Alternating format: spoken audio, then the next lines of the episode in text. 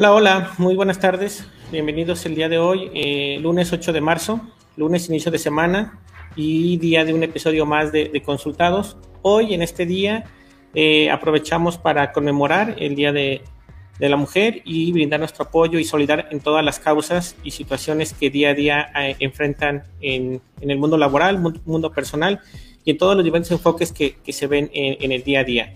Hoy nos acompaña Gilda Herrero. Ella es este, directora de Impuestos Contadores, además de que es licenciada en Administración Pública y Ciencias Políticas por la Universidad Iberoamericana. Cuenta también con una maestría en Administración Pública por la London, London School of Economics de Londres, Inglaterra su historial académico incluye también diplomados en Administración Estratégica de Negocios, en Manejo de Grupos y en Programación Neurolingüística, además de cursos en, desarrollos de, en desarrollo efectivo de políticas y procedimientos, además de desarrollo de habilidades personales de Carnegie. Pues bueno, el día de hoy estamos en muy buenas manos. el tema que vamos a tratar de eh, ayudarles a ustedes a comprender de una mejor manera es la importancia de los estados financieros desde el principio de mi negocio. Hilda, muy buenas tardes, bienvenida. Hola Miguel, qué gusto, qué gusto estar contigo, con todos tus usuarios, tus followers, en este día en que estamos conmemorando los esfuerzos tan heroicos que hacen muchas mujeres y que tienen todo mi respeto y admiración. Así es, así es. Pues muy bien. Eh, empecemos. ¿Te parece que nos puedas platicar un poco de qué trata Impuesto en Contadores? Ahorita voy a poner aquí en pantalla su, su website, pero este, por favor, cuéntanos qué es Impuestum. Ah, pues Impuestum Contadores es una empresa franquiciante de despachos de contadores. Somos una red de despachos de contadores y atendemos a pymes y a personas físicas en todo lo que tiene que ver con su contabilidad, sus impuestos y ahora vamos a hablar de sus estados financieros, que es tan importante. Y ahora pues estamos muy contentos porque a raíz de, de todas las lecciones que nos ha dejado la pandemia, ahora ya tenemos un nuevo modelo de negocio que es la franquicia digital. Entonces es muy interesante. Nos pueden escribir para que les demos más información. Claro, claro, los invitamos para que te, contacten. En verdad es una de las eh, marcas que, bueno, a mí me tocó coincidir contigo en, un diplomado aquí en Guadalajara, en, el, en el CUSEA, y es toda una realidad que, que se pueden eh, encontrar con, con, muy buenas oportunidades de negocio, además de que día a día eh, el estar o el comprender todo lo que es el mundo de la contabilidad es más vigente que nunca. Pero bueno, empecemos, Hilda. Eh, de nuevo agradecerte tu tiempo, sé que es muy valioso, por lo cual vamos a tratar de aprovecharlo de la mejor manera. Eh, estábamos nosotros recabando con, en las redes sociales y dejamos abierto a que nuestros usuarios dejaran sus preguntas, pero me queda claro que el mundo de la, de la contabilidad, el mundo financiero, es amplio y sobre todo, eh, comentábamos antes de, entrar al aire, el tema de que los dueños de negocios, los directores de negocios y, los gerentes de área, eh, desafortunadamente es de los mundos que menos eh, cómodos se sienten, si no es que coordinan. Por lo cual la contabilidad se va dejando como en, una, en un segundo plano, porque todo se lo dejamos al contador, ¿no? no te, eh, te, comentaba, ¿no? Todo, todo pasa por el contador, pero creo que el día de hoy es una oportunidad muy grande para que todas estas personas vayan eh, detectando y dándole la importancia que requiere los estados financieros. Fíjate que sí, Miguel, acabas de decir una palabra muy importante que es los empresarios no se sienten cómodos con los números. Déjate con los estados financieros no se sienten cómodos con los números. Es, un miedo, les tenemos miedo. Y a veces yo creo que es miedo porque sabemos que como no están buenos, es, es, como aquello de, si no lo veo, no existe. Entonces mejor no lo veo. si no lo veo, no pasó. no existe, no existe, no lo veo. Muy bien. Entonces, entonces le sacamos la vuelta, le sacamos la vuelta un poquito. Y eso es lo que, lo que quisiera platicar hoy porque es, es muy importante que, que, nos quitemos ese miedo, o sea, no pasa nada. Muy bien. Sobre todo, eh, creo que más allá de que no pase nada, porque al final cuando se dan cuenta los empresarios ya es muy tarde, ¿sabes? Eh, hay una frase que, que, yo escuchaba en, en, la universidad que decía un profesor de, de esta área, los números son muy chismosos y rápidamente te avisan en qué estás mal, pero si no lo sabes escuchar, da lo mismo, ¿no? Sí, claro, yo lo que, yo, yo lo que digo es que los números te deben hablar. A lo mejor no los entiendes la primera vez, le preguntas al contador, le pides que te los explique. La segunda, la tercera, la cuarta. Para la quinta vez, los números te empiezan a hablar a ti. Te empiezan a levantar la mano. Te dicen, ¡Ey, cuidado! Aquí está este problema. Así es de que es importante entender lo general, preguntar sin pena. Yo me dado cuenta que hay empresarios que no saca el gran empresario, el gran emprendedor, y, le estamos presentando estados financieros, me, doy cuenta que no está entendiendo. Pero el, ego no le permite preguntar. Claro, bien lo dijiste, es el ego, ¿no? La pose, ¿no? Porque al final del día, como dueño de la organización, yo debo tener todas las respuestas, ¿no? Más allá que lo importante es saber hacer las preguntas correctas. Claro, si mi empresa tiene tres años como estas alturas, voy a preguntar qué cosa es un estado financiero, ¿no? ¿Qué he estado haciendo tres años que, que, no he preguntado esto? Entonces, ahí hay un poquito de, de, miedo. La otra cosa que hay es que los emprendedores, los empresarios, hemos crecido en nuestros negocios a base de hacer bien el producto o el servicio en el cual estamos especializados. Y pocos estamos especializados en los números, en los números de negocio. Sí, sí, sí, claramente. Es que al final del día, un emprendedor o un dueño eh, de primera generación, un fundador, eh, tiene mucho más desarrollado las habilidades comerciales, porque es ahí donde radica porque ha tenido éxito o porque su negocio ha podido empezar a, a, hacerse notar o a crecer. Pero eso no es justificación. En verdad, yo te invito, dueño de negocio, director, gerente, en que dejes de lado la pose, como bien dice Gilda, porque al final del día es tiempo que se desperdicia. Hay veces que a mí he tenido la, las situaciones donde eh, pasa uno, dos, tres periodos y te hacen la pregunta que tal vez pudo haber cambiado toda la planificación. No se diga la estrategia de una empresa en lo que va de un año y entonces es, es tiempo perdido que al final del día es cargo económico y tal vez abono experiencia, pero hay empresas que no tienen este tipo de tiempos o este saldo de estar jugando, ¿no? Sí, la otra cosa que sucede es que pensamos que todo lo que tiene que ver con números se lo vamos a dejar al contador. Y el contador conoce de los números, pero no conoce de nuestro negocio y a dónde queremos llevar a nuestro negocio en el futuro, ni de las condiciones y los proyectos que estamos haciendo.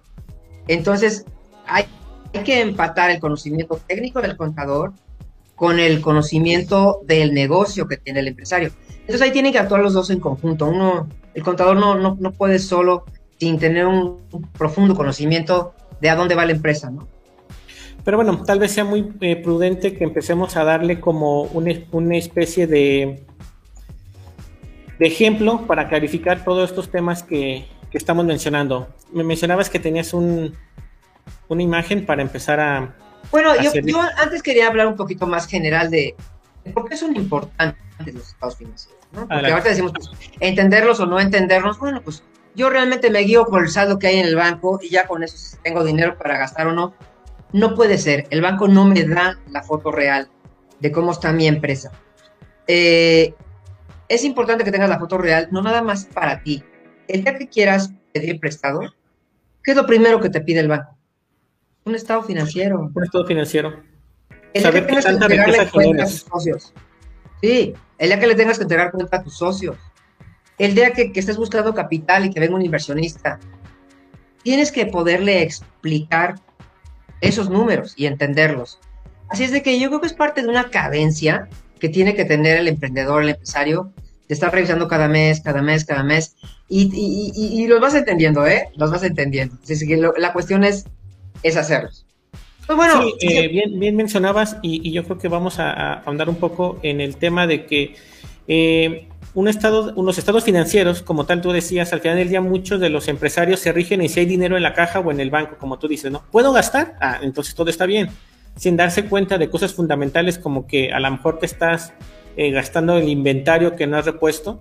Exacto, eso, eso pasa mucho, eso pasa mucho o no entienden otra cosa, que a veces su negocio no es negocio porque eh, no, se, no se pagan renta o no cobran renta o mm, algunas situaciones muy típicas en, los mercados de que se ahorran algún tipo de servicios, ya sea eh, de manera planificada o, por alguna situación no tan positiva, pero entonces no entienden qué está sucediendo y en las primeras de cambio, en las primeras crisis, en las primeras situaciones donde se empieza a, cascabelear una organización, no saben ni por dónde tapar un boquete.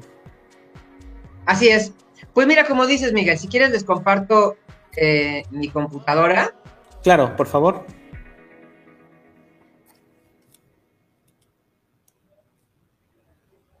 ¿Me dices cuando la vean? Claro.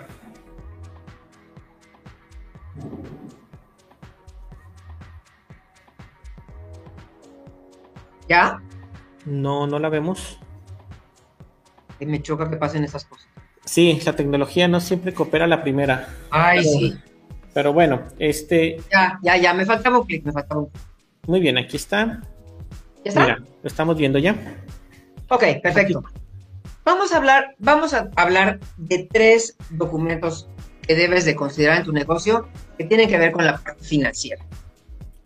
No te preocupes por lo dominguero de las palabras, no, no, me voy a meter en cada campo, ni se preocupe. Nada más lo que quiero es que vean cómo se ve. Este es lo que se le llama el balance general. Ahí dice balance general, estado de situación financiera. ¿Qué es esto? Es la foto de tu negocio en un momento específico es la foto. Entonces, aquí, ¿qué es lo que vamos a ver? Del lado izquierdo vamos a ver cuáles son los activos, qué es lo que tengo. No me voy a meter contablemente en el detalle, porque así ya es muy técnico, ¿no? Y lo que quiero es, este, más bien que se familiaricen con los documentos, después los pueden ver con su contador. Vamos a ver cuánto tenemos en inventario. ¿Cuánto dinero tengo ahí atorado? Y eso yo no lo veo en, con el saldo del banco. ¿A quién le debo? ¿Cuáles son mis obligaciones financieras? Acá están. ¿Cuál es mi activo? Si tengo un coche, un edificio, un vehículo. Mis obligaciones. Aquí lo puedo ver todo. ¿Cuánto vale? ¿Cuánto tengo de capital social en la empresa? Así es de que esta es la primera foto que va a hablar de cómo está el negocio en su conjunto, cuánto vale, cuánto vale, qué tiene y cuánto debe. Porque mira, aquí es un tema muy importante que yo, yo invito a que muchos pongan atención, tus inventarios. Puede ser que un día hayas comprado mucho y al final del mes te quedases con la mitad o un 10% del mismo y tú creyendo que porque la caja está este, un poco más llena, te puedes este, dar ciertos lujos sin saber que tienes que reponer. O más importante aún, a cuánto dinero lo compraste y a cuánto dinero lo vas a tener que reponer, porque una oferta no está siempre vigente. Ah, exactamente, exactamente. Yo creo que como em, empresarios, como emprendedores, la mayoría no sabemos hacer estados financieros, no sabemos esta parte, pero con el tiempo tenemos que entender lo importante, ¿no? Tenemos que entender cuáles son los montos que son críticos y que mueven a nuestro negocio. Pues bueno, este es el primero, ¿ok? Balance general, le voy a llamar. Balance general. Después, ajá, tenemos el segundo, que es el que me voy a, detener más tiempo, que es el estado de resultados. Este es el estado de resultados, pues, del restaurante Las Delicias, ya como pueden ver aquí. Y es una foto en un periodo de tiempo, en un periodo de tiempo. A ver, en el mes de enero de 2021. Y aquí puedo, puedo ver en qué, cuánto dinero me, entró, cuánto dinero vendí y en qué me lo gasté. ¿Y cuánto me quedó? Ese es, el resumen. Eh, este, este estado de resultados es algo que nosotros tenemos que personalizar para nuestro negocio. Porque estos, estos campos del, del lado izquierdo, esta columna que dice abajo de ventas netas, yo aquí puedo ir personalizando. Entonces voy a explicar un poquito. Ventas netas. Yo vendí este mes un millón $1,650,000. Fue mi venta. A lo mejor no la he cobrado toda. Porque a lo mejor algunos, algunas de estas ventas fueron a 60 días. Pero al facturarlo, al cerrar el contrato, ya, pues ya se considera una venta hecha.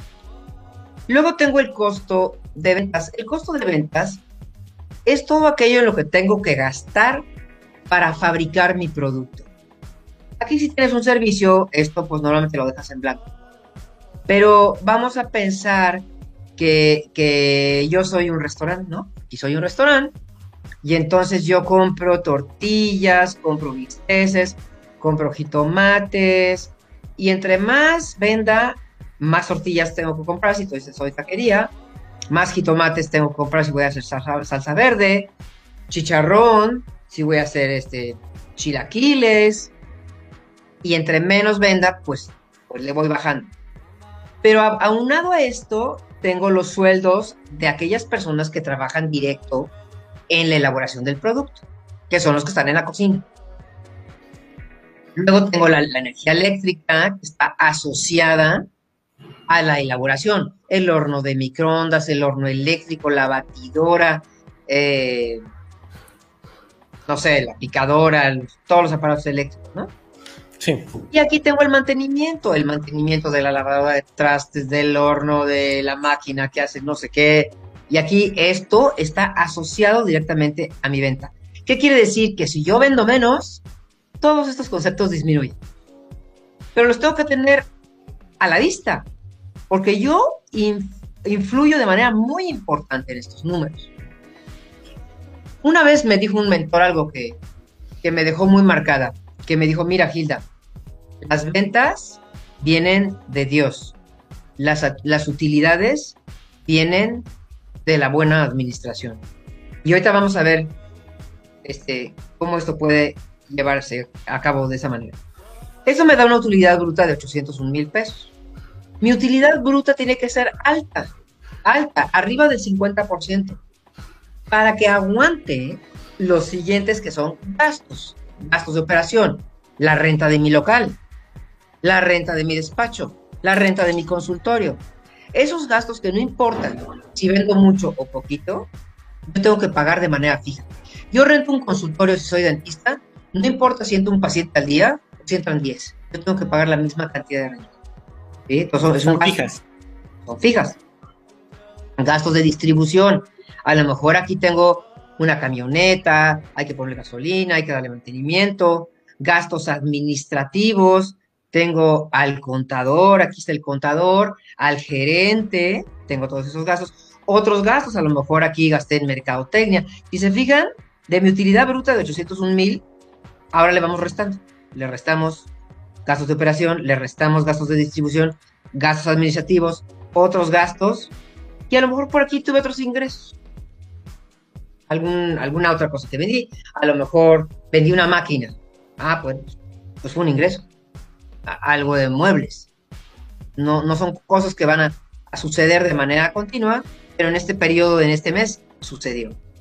Así es de que después de todos estos gastos me queda una utilidad de 713 mil pesos. Por ahí viene la mala. Pues hay que pagar impuestos, porque Hacienda quiere su rebanada. Todos tenemos un socio aunque no queramos en Hacienda. Sí, no, bueno, es el, es el socio mayoritario en muchos casos. Pero por eso es tan importante cuidar los números. Y me queda una utilidad del ejercicio de 463 mil pesos. Pues fíjate, híjole, pues te duele horrores pagar los 249 mil. Pero por otro lado, te quedaron 463 mil pesos de utilidad. Entonces estuvo buenísimo, estuvo buenísimo. Ahora vamos a ver este mismo caso en otro, en otro mes en que, en que los gastos, la situación fue distinta. Tuvimos la misma venta, pero resulta que ahora importamos productos. Así es de que ahora el costo de mi materia prima fue de 938 mil en vez de 564. Sueldos y salarios estamos en lo mismo, eso fue lo mismo. Energía eléctrica, si se fijan, fue lo mismo. Pero mantenimiento, me gasté 50 mil pesos porque tuve que darle el mantenimiento anual a cierto equipo que, pues que hay que hacérselo así. A lo mejor se descompuso la máquina freidora, batidora, qué sé yo, y hubo que comprar piezas o hubo que comprar una nueva porque ya tronó la otra o de manera preventiva también, ¿no? También en el restaurante eh, también hay una mala costumbre que todo es correctivo, pero a, algunos también le invierten a la, forma preventiva, ¿no? Bueno, es puede ser preventivo, pero vea, si aquí, si aquí ya te tronó la máquina, pues no te queda más que, más que comprar otra, ¿me entiendes? Porque si ya tronó la estufa, ¿cómo, cómo cocinas? ¿Cómo pero? ¿No? Entonces esto va dirigido al producto, es parte También el mantenimiento preventivo, si es de la máquina, perdón, eh, si es un mantenimiento enfocado al costo de ventas, o sea, al, producto que vendo, también va aquí. Entonces acá me queda una utilidad de 389 mil contra 800 mil, ¿se fijan? Ya mi panorama cambió enormemente. Bastante. Ajá. Ahora, gastos de operación. Bueno, aquí resulta que tuve que gastar 250 mil pesos en gastos de operación contra 39 mil. Pues a lo mejor contraté un gerente porque yo ya, no me doy abasto. Eh, tuve que contratar, tuve que desarrollar la página web. Eh, tuve que desarrollar una app en donde la gente se registra para que me deje sus datos. En fin, Gastos de distribución, bueno, pues entonces a lo mejor aquí le estoy pagando 45 mil pesos a Uber Eats no sé yo, ¿no? Cualquier forma de delivery. Ah, puede ser. Pero bueno, pero no, es un gasto. Es un gasto. Eh, a lo mejor la persona que está en la entrega. Yo tengo un Dark Kitchen, la persona que está en la entrega. Que le voy a pagar el sueldo, se entreguen muchos o pocos. Gastos administrativos, aquí va el contador, aquí va la secretaria, la persona que hace las facturas, la administración, aquí está. Y luego tuve otros gastos, a lo mejor pues hubo que meter una campaña de mercadotecnia en, en Google, en Instagram y también eso me costó. Y aquí está mi misma venta de 19,200 de este equipo que vendí. Y fíjense, ya le fui reste y reste y reste y reste, menos este otro ingreso que fue una entradita. Aquí queda en una pérdida de 46 mil pesos. Contra, una utilidad de 463 mil pesos. Ahora, si ustedes se ponen a ver, esta situación, eh, vamos, esto pudiera ser real. No es un ejemplo así sacado de la manga. Esto pudiera ser real. De repente como que nos emocionamos gastando porque vemos que vendimos bien. Y para cuando nos damos cuenta, híjole, bueno, acá no hay ni impuestos a pagar. A lo mejor estoy muy contento porque no pagué impuestos. Pues sí, pero quedé con una pérdida.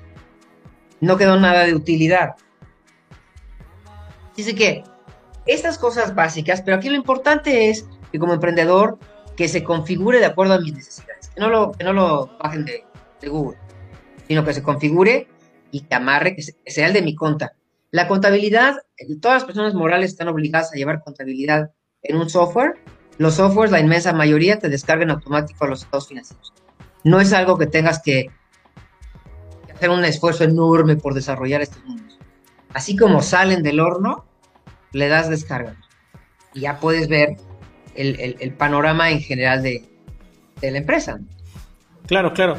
Y, mira, es un tema eh, que voy a insistir mucho. Desafortunadamente, el, empresario latino, porque esto es algo que, constantemente eh, sucede, es no quiere gastar en nada, ¿sabes? Mientras eh, otros tipos de mercado nos dicen, ¿sabes qué? Este, pues yo no soy el mejor para las redes sociales, deja, pongo a alguien hacer redes sociales. Oye, yo no soy el mejor para pintar mis locales, pues pongo a alguien que es un mejor. La contabilidad pasa por lo mismo. Como no lo entiendo o como sé que no es algo que yo debería de mantener, lo dejo en una aplicación de, celular, de estas que hay muchísimas, o lo pongo directamente de Google, o como dijiste hace un momento, ¿no? Agarro a mi, a mi sobrino con carrera trunca de, de administración de empresas con todo lo que claramente, eh, no lo digo en un tono de despectivo, pero no tiene la sensibilidad, no tiene las habilidades o no tiene la madurez técnica para analizar, primero, elaborar correctamente, después analizar y por último interpretar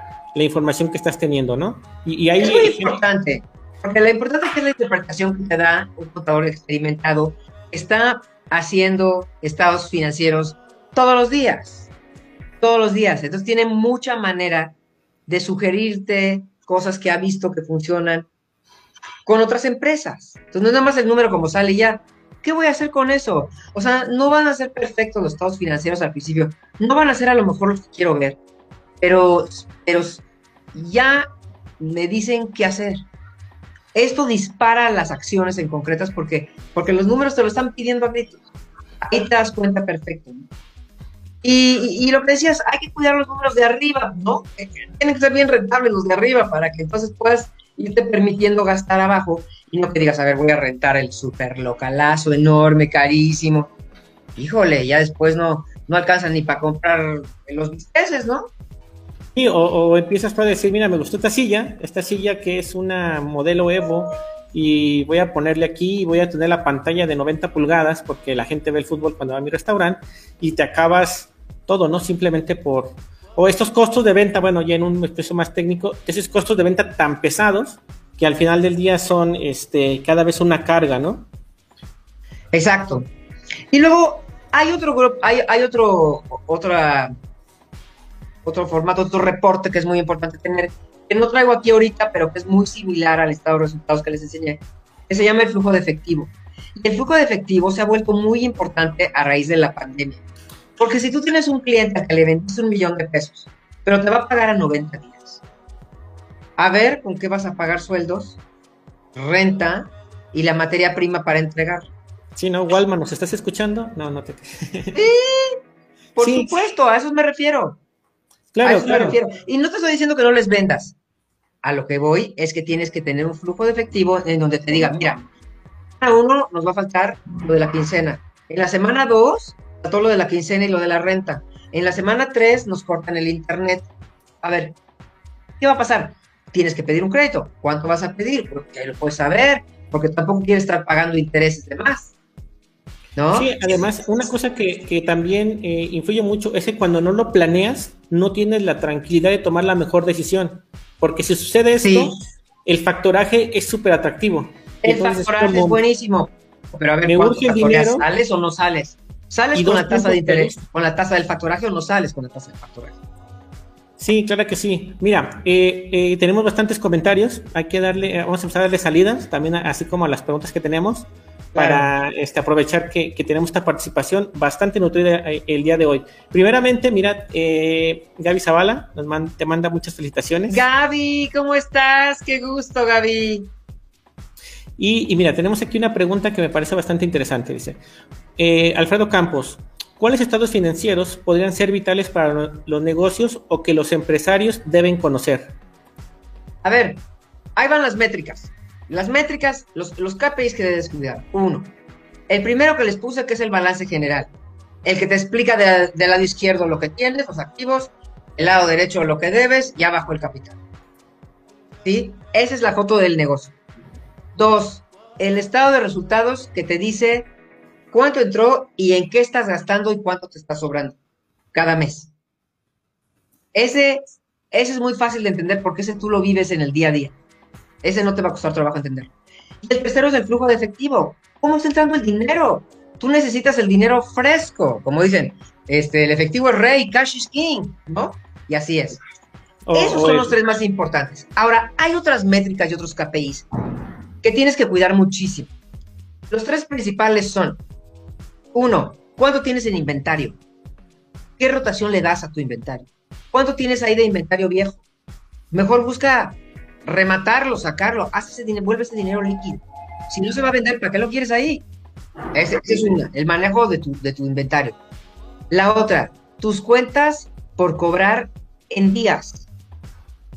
Si tú tienes un periodo de 60 días para que te pague Walmart, tú no puedes tener todos tus clientes a 60 días, a menos que tengas 60 días de crédito en un banco, ¿no? O, o que te puedas manejar con este, con factoraje.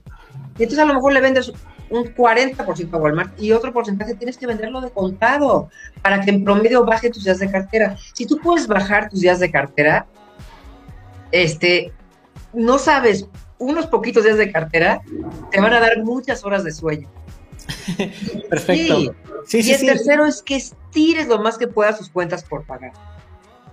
Entonces ahí Claro. al proveedor, al proveedor que, que le pagas a 30 días, le puedes negociar y le puedes decir, mira, mándame, mándame la, la- la- la materia prima que yo necesito para este pedido de Walmart. Mira, está a 60 días.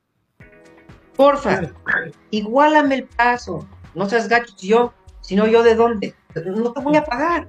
No te voy a poder pagar porque yo tengo que pagarle a mis empleados sí o sí.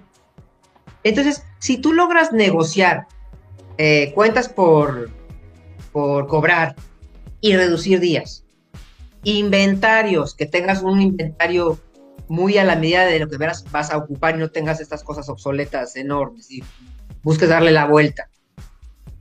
O sea, puedes tener muchas ganancias dándole muchas veces la vuelta al inventario, aún con, con márgenes de utilidad más bajos.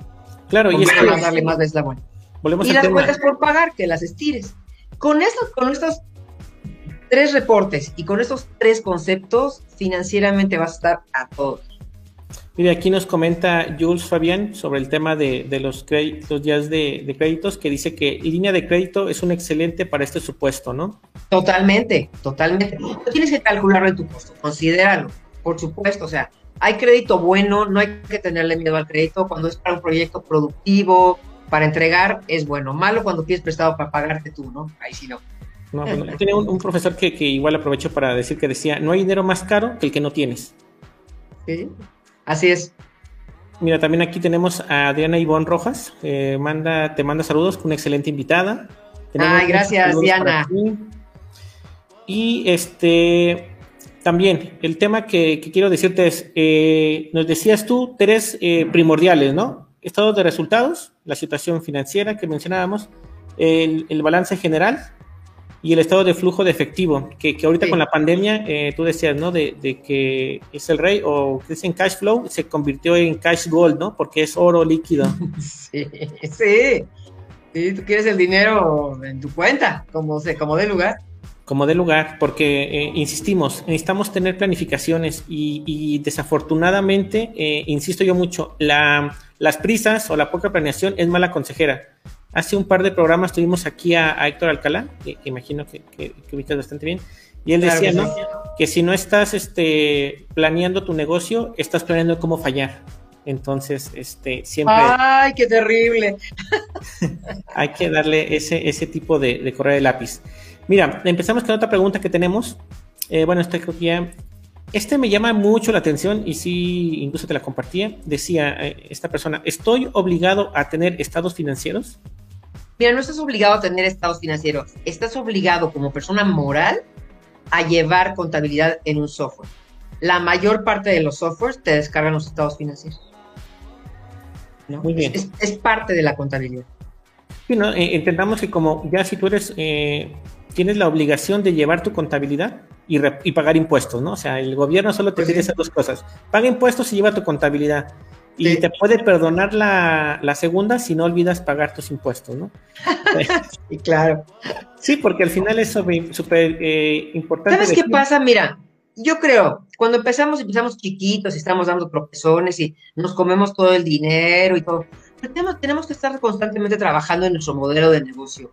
No nada más en ir como correteando el bolillo, sino trabajar en nuestro modelo de negocio para, para vigilar que sea rentable, que crezca, que los productos estén actualizados para que siempre tengan diferenciadores y podamos cobrar mejor por ellos. Si vigilamos todo esto, ya es una cadencia y ahí metes a los impuestos, ¿no? Entonces, ni modo, pues cada mes, ¿no? Cada mes. Pero el chiste es que, es que de eso te quede mucho más a ti, que tengas esa visión de crecimiento, que no nomás estés buscando el pedo del agua y no, o sea, hay que trabajar sobre el negocio para hacerlo rentable sobre el negocio, es importantísimo. Pero mira, aquí tenemos otra, eh, esta persona se llama Osvaldo, dice, tengo una duda, ¿cómo puedes a partir del estado de resultados hacer un presupuesto para tu operación anual? Digamos, una manera sencilla o en qué poner especial atención. Ok. Ah, bueno, mira, yo ahí no te puedo decir el detalle porque a mí eso me lo hace mi, mi, mi equipo contable, contable corporativo, pero a mí me entregan un presupuesto basado en lo histórico del año anterior, porque el contador tiene esa información. El contador, como les decía al principio, no sabe para dónde voy yo como empresario. Eso lo tengo que decir yo. Entonces yo digo, ah, pues sabes qué, vamos a vender 10 franquicias. Ah, pues vamos a agregárselos en el presupuesto. Si vendemos 10 franquicias, ¿cuánto le tenemos que agregar de presupuesto de mercadotecnia? Eso no me lo dice el contador. Eso lo sabe mi área de mercadotecnia. A ver, marketing, históricamente, ¿cuánto tenemos que meterle para poder vender 10 franquicias? Ah, pues hay que pagar la feria de franquicias, hay que hacer una campaña web, hay que mandar a hacer folletos, eh, hay que eh, pagar viáticos para los que estén atendiendo la feria. Ah, pues ok, pues eso hay que presupuestarlo, porque si no esas 10 franquicias nuevas no van a llegar. Entonces es un trabajo que nuevamente le pides la base al contador y sobre esa base tú proyectas lo que tú piensas en teoría que va a pasar. Entonces, ¿cuál es la maravilla de esto? Vas a ir viendo hasta abajo cómo esa utilidad teórica se va moviendo. Entonces eso ya te motiva. Porque dices, híjole, es que si de veras vendo esto, voy a poder llegar a estos números y a esta ganancia. Y eso te motiva a irle metiendo. Y cada mes al contador le dices, oye, ahora actualízame lo contra, contra lo que en realidad pasó. Y entonces ya tú decides, ¿ahora qué hago? ¿Trabajo el doble el mes que entra? ¿O pues ajusto mis, mi presupuesto a la baja, ni modo? Y es una decisión que tienes que tomar. Sí, no, aparte, eh, entendamos que, que un, eh, bueno, hablando el nombre como un proforma, al final del día te, te permite estar viendo eh, a qué necesitas ponerle principal atención. Casi siempre un presupuesto debe de ir a la mano de una estrategia. Una estrategia con sin, presupuesto es como sin brújula, ¿no? Porque no puedes este, querer hacer algo para lo que no te alcanza y no puedes saber qué vas a tener si no estás haciendo herramientas como, como las que mencionas. Claro, el emprendedor es el capitán del barco. Él es el que sabe a dónde va a ir el barco, a dónde lo quiere llevar. Y los números lo acompañan. Pero los números no, lo dicen, no, no les dicen hacer. Un ejemplo que ponemos mucho en el programa es que al final del día es como en los aviones. Al final del día, cuando tú estás, eh, bueno, los pilotos que llevan un avión, no les interesa ver el, el, camino, ellos no ven el cielo, lo que les interesa y lo que utilizan son todos aquellos instrumentos, aquellos indicadores que les nutre el avión y, en función de esos este, números, de esas métricas, se toman decisiones. Mismo eh, escenario que, invitamos a que tengas tú en tu organización, tú que nos escuchas, ¿no? Saber qué números, todo lo que comenta Gilda de este, estas métricas que son súper importantes, te van a ayudar a saber eh, a dónde quieres ir. No es tanto a dónde eh, deseas el objetivo final, sino para qué te alcanza, qué puedes hacer mañana, ¿no? Y sabes que es bien bonito cuando tú ya pones una estrategia y estás viendo los números y de repente de este producto nuevo que tú creaste no se vende nada, no se vende nada, y de repente, ¡pum!, se empieza a vender, y luego empieza a crecer, y tú vas viendo mes con mes cómo esa gráfica sube, y es bien emocionante, porque entonces estás viendo la realidad, el, que, que, es la radiografía del negocio, tal cual, tal cual, entonces, eh, pues tienes que verla, no, no puedes no verla porque, porque tienes que a lo mejor tienes una fractura por ahí, ¿no? Con mucha grasa, pues lo tienes que ver. Ándale, oh, importantísimo el ejemplo, ¿no? A veces tú dices, ¿qué quieres, eh, ¿de qué quieres prescindir? ¿De grasa o de músculo? Eh, y entonces... Sí. y además sabes exactamente, como una vez cuando empezaron las empresas.com en el año 2000, que estaban estos negocios que, bueno, llegaron y nos dijeron, no, entrenle con nosotros, se van a volver millonarios en seis meses, ¿no? Entonces vamos a rentar una oficina en Las Lomas. Y me acuerdo que, que mi esposo Rubén dijo, eh, la, la, la, cuenta del banco es la que nos va a decir dónde vamos a poder pagar la renta. Pues ¿Sí? Y a los meses tronó el Nasdaq y bueno, se vino toda la debacle de, de las empresas.com en aquella etapa. Pero, pero, pero, vas haciendo cosas que no, no, no, te pesa, no lo sufres, porque sabes que es por un, vas por un bien mayor. Entonces no te importa sacrificarte si no tienes ese plan. No te angusties porque no te alcanzó para A y para B y para C. No, acá sí tienes tus dos o tres prioridades ya lo demás es opcional, pero lo estás viendo reflejado en números. Y vas a poder ver qué es lo que más te convierte. De repente tenemos un producto bueno y no nos damos cuenta que tenemos un producto muy malo y es el bueno es el que está subsidiando al malo. De lo mejor del malo vendes mucho, mucho, mucho y no te deja y le pierdes. Y del poquito vendes, del chiquito vendes poco y resulta que es rentabilísimo y le haces el feo. Le haces el feo porque no, de este se vende poquito. Sí, pero a lo mejor te dejaba el 80% de margen y al otro le pierdes. O desconoces, es que volvemos, estás eh, a oscuras, ¿no? Por ejemplo, eh, importante decir, los eh, estados financieros te van a permitir leer las operaciones que realizas, como mencionas, ¿no?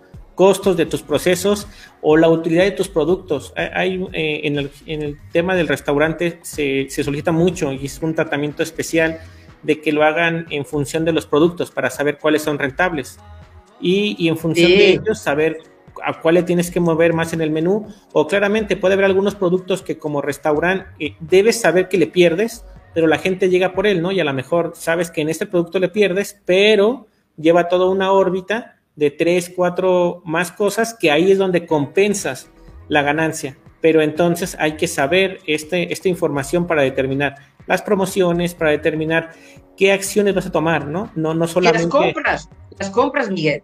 Porque si compraste muchos jitomates y por alguna razón no se te ha vendido la ensalada caprese, qué sé yo, bueno, pues entonces haces algo en donde pongas de oferta ese producto antes de que se te eche a perder.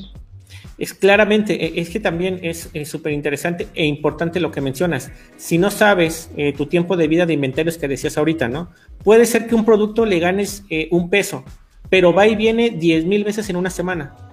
Claro. Pero tú tienes el aferro de un producto al que le ganas eh, el doble, pero tardas un mes en sacarlo. Entonces ahí es cuando no comparas que las vueltas de inventario te hacen rentable o estos elefantes blancos final del día te hacen espacio y te quitan eh, horas de sueño. Creo que me gusta tu analogía. No, y ¿sabes qué pasa? Que los empresarios, los emprendedores tendemos a gastar en, lo que nos gusta a nosotros. Nos y a lo mejor, a nosotros mismos. Sí, y a lo mejor no es lo que más se vende, ¿no? Sí, y al final. ahí los números te lo dicen. Mira, lo que te encanta, ahí está todo en el inventario. En cambio, eso es lo que no te gusta tanto. Mira todo lo que rota. Eso hay que comprar más, no de lo que te gusta a ti.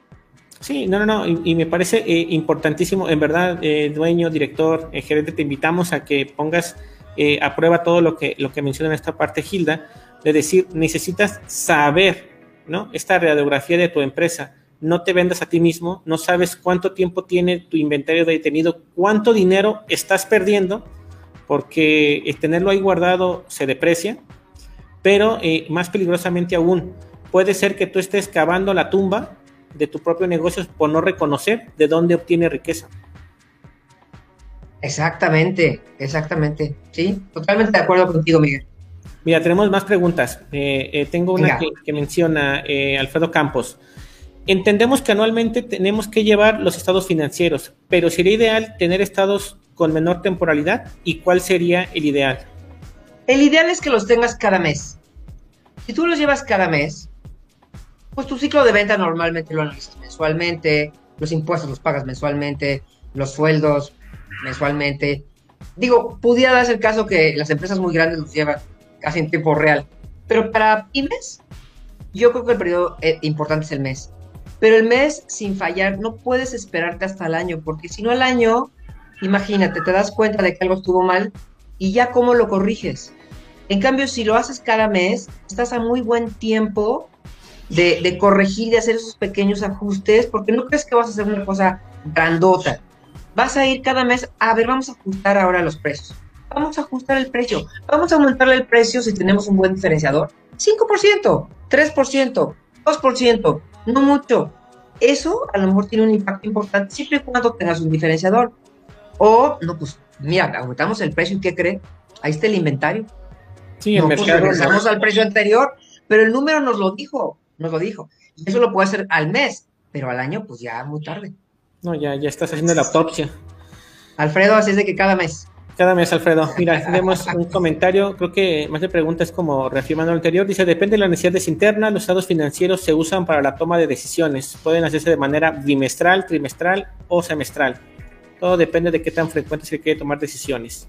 Pero como me comentas, no creo que un mes es muy, muy importante. Una semana también, no, no vayamos a caer en, en cuestiones porque no te da una eh, radiografía de, estrategia. Al final del día, un mes es una muy buena temporalidad, a menos que tu industria te pida algo distinto, ¿no? ¿Cómo se Te pide algo distinto, o a lo mejor necesitas un, un reporte porque te lo pide el banco, porque vas a pedir un crédito, o porque a lo mejor te van a, inyectar capital y los eh, inversionistas pues quieren ver los números, ¿no? Pero son cosas más eh, esporádicas. Pero las decisiones son cosas constantes, constantes en el negocio, ¿no? Entonces no, puedes frenar la toma de decisiones o, decir, a ver, este, ¿cómo estará el clima hoy? A ver, me late como que cada vez hay más datos y cada vez hay más manera de analizarlos. Entonces aprovechemos eso. Aprovechémoslo, claramente. Eh, mira, y, vamos a hacer esta pregunta que, que eh, dentro de lo que recibimos creo que, que, es un poco compleja. Confío en que podamos eh, darle respuesta de una manera o al menos como creo que está planteada. ¿Qué debo analizar en un estado de resultados? Miren, el estado de resultados no me quisiera yo meter porque es un, es un tema más, más complejo y requiere mucha definición de términos, ¿no? Pero yo creo que si tú ves tu estado financiero cada mes, tu renglón de hasta abajo de cuánto vale la empresa debe ir aumentando. Debe ir aumentando. De entrada. Quiere decir que tu negocio como tal vale más. Eso es lo más importante. Ya el detalle ya es como súper técnico porque ya No, y aparte, particularidad de la empresa. Es otra hora, es otra hora. es otra hora. Muy bien, no, igual, eh, aquí estamos eh, dejando los datos de, de Gilda para que ya de manera eh, lo puedan, lo puedan contactar. Claro, o pueden escribir al correo comercial arroba impuestum.net. Estamos en Facebook, en Twitter, en Instagram, en YouTube. Ahí tenemos mucho contenido. Tenemos un boletín, un boletín muy bueno al que también se pueden suscribir.